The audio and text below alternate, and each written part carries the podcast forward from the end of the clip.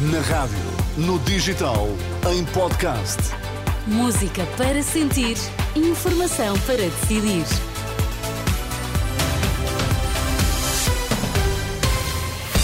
Seja bem-vindo, bom ano, Sérgio Costa. Bom ano, Ana. O que é que está em destaque nesta manhã? Crédito habitação. Há bancos que estão a dar informações erradas sobre amortizações. Crescimento sem justiça social não é sustentável. Este vai ser um ano ainda mais decisivo. Recuperamos a mensagem de Ano Novo do Presidente da República. Então, e no Desporto Rui Viegas, bom dia.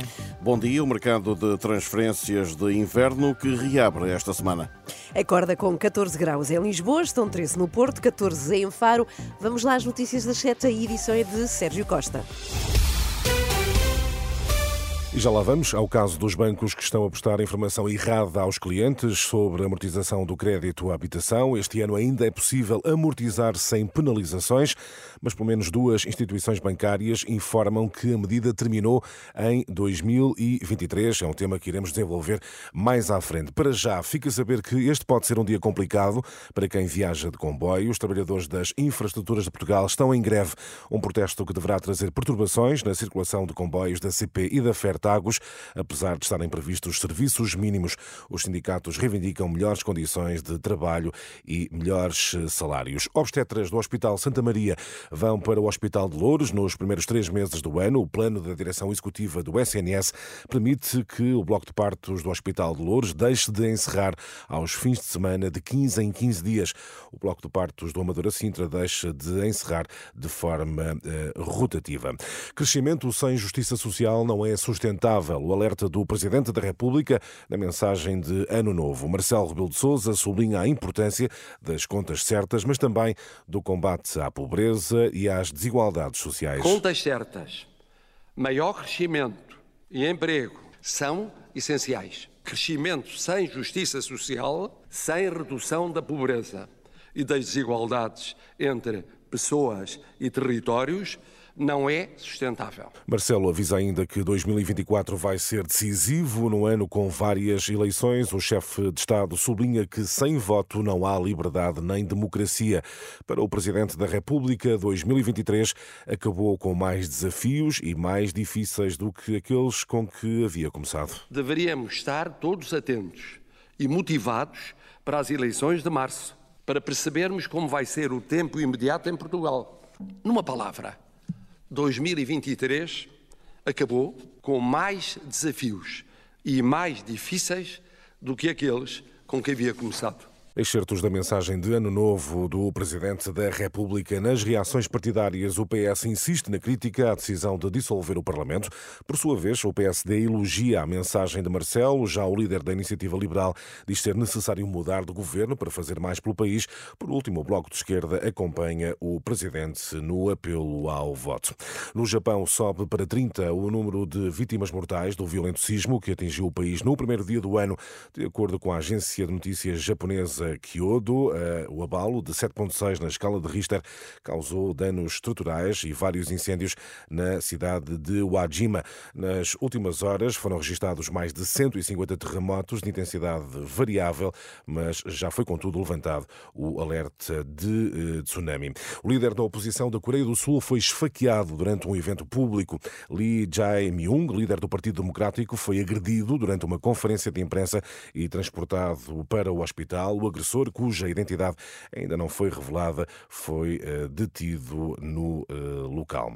No desporto, Rui Viegas, esta é a semana em que reabre o mercado de transferências no futebol nem mais, ou abre o de inverno nesta janela de janeiro e o Porto estará em negociações com o Brest pelo central francês Lilian Brassier, de 24 anos. Os Dragões oferecerão 8 milhões de euros, mas o emblema da Bretanha pedirá 10.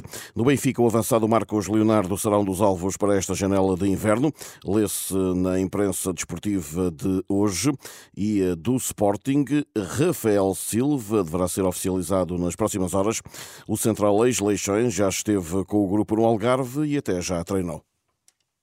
Rui Viegas e a informação desportiva. E Sérgio, retomamos a notícia de que falaste há bocadinho. Há bancos que estão a dar informações erradas sobre crédito à habitação. Dois dos maiores bancos do país deram informações incorretas que penalizam os clientes. Sim, foi o que constatou a Renascença através de clientes com empréstimos para casa própria e permanente. Este ano ainda é possível amortizar o crédito à habitação sem qualquer penalização, mas pelo menos duas instituições bancárias estavam em dezembro a dar informações eh, erradas e contrárias aos clientes. Sandra Afonso. A medida foi aprovada em setembro em Conselho de Ministros e está em vigor desde 12 de outubro.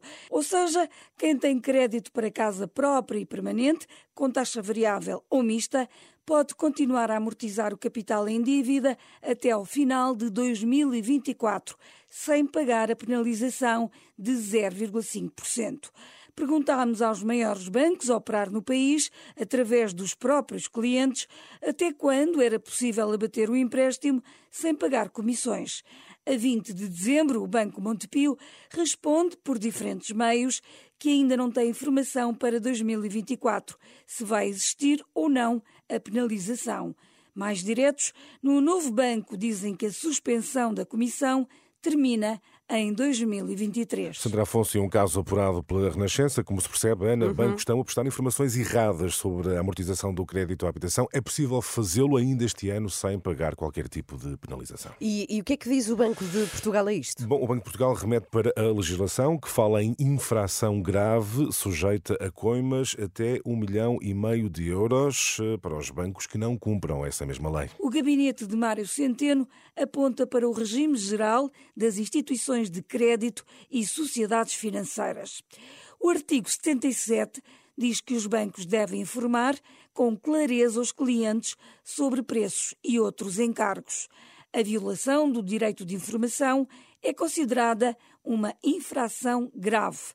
No limite, estes ilícitos são puníveis com coima de 3 mil a 1 milhão e meio de euros, no caso dos bancos, ou até 500 mil euros no caso de pessoas singulares. A jornalista Sandra Afonso e um caso que está disponível também para ler em rr.pt. Importa dizer, Ana, que a Renascença pediu esclarecimentos às duas instituições de crédito que minimizam a situação. O novo banco garante que uh, só pode ter sido um equívoco essa informação e também um caso isolado.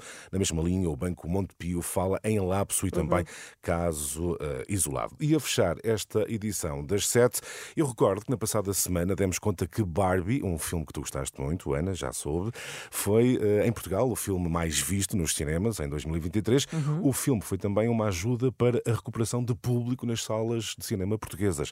Uh, no ano passado houve mais 2,4 milhões de espectadores nas salas do que em 2022. São números do Instituto do Cinema e do Audiovisual e Barbie contribuiu para este aumento do número de espectadores nos cinemas. Toda a gente queria ir ver, não é? Sim, sim, é sim, um sim. verdadeiro fenómeno pop de 2023. Total. Sim, mas sim. que dá assim uma, uma, uma imagem força. do mundo ainda um pouco irrealista, mas okay. enfim. Uh, sim, é verdade, mas podia ser uma ajuda para que alguma coisa mudasse, não é? Pode ser. O, sim, o filme okay.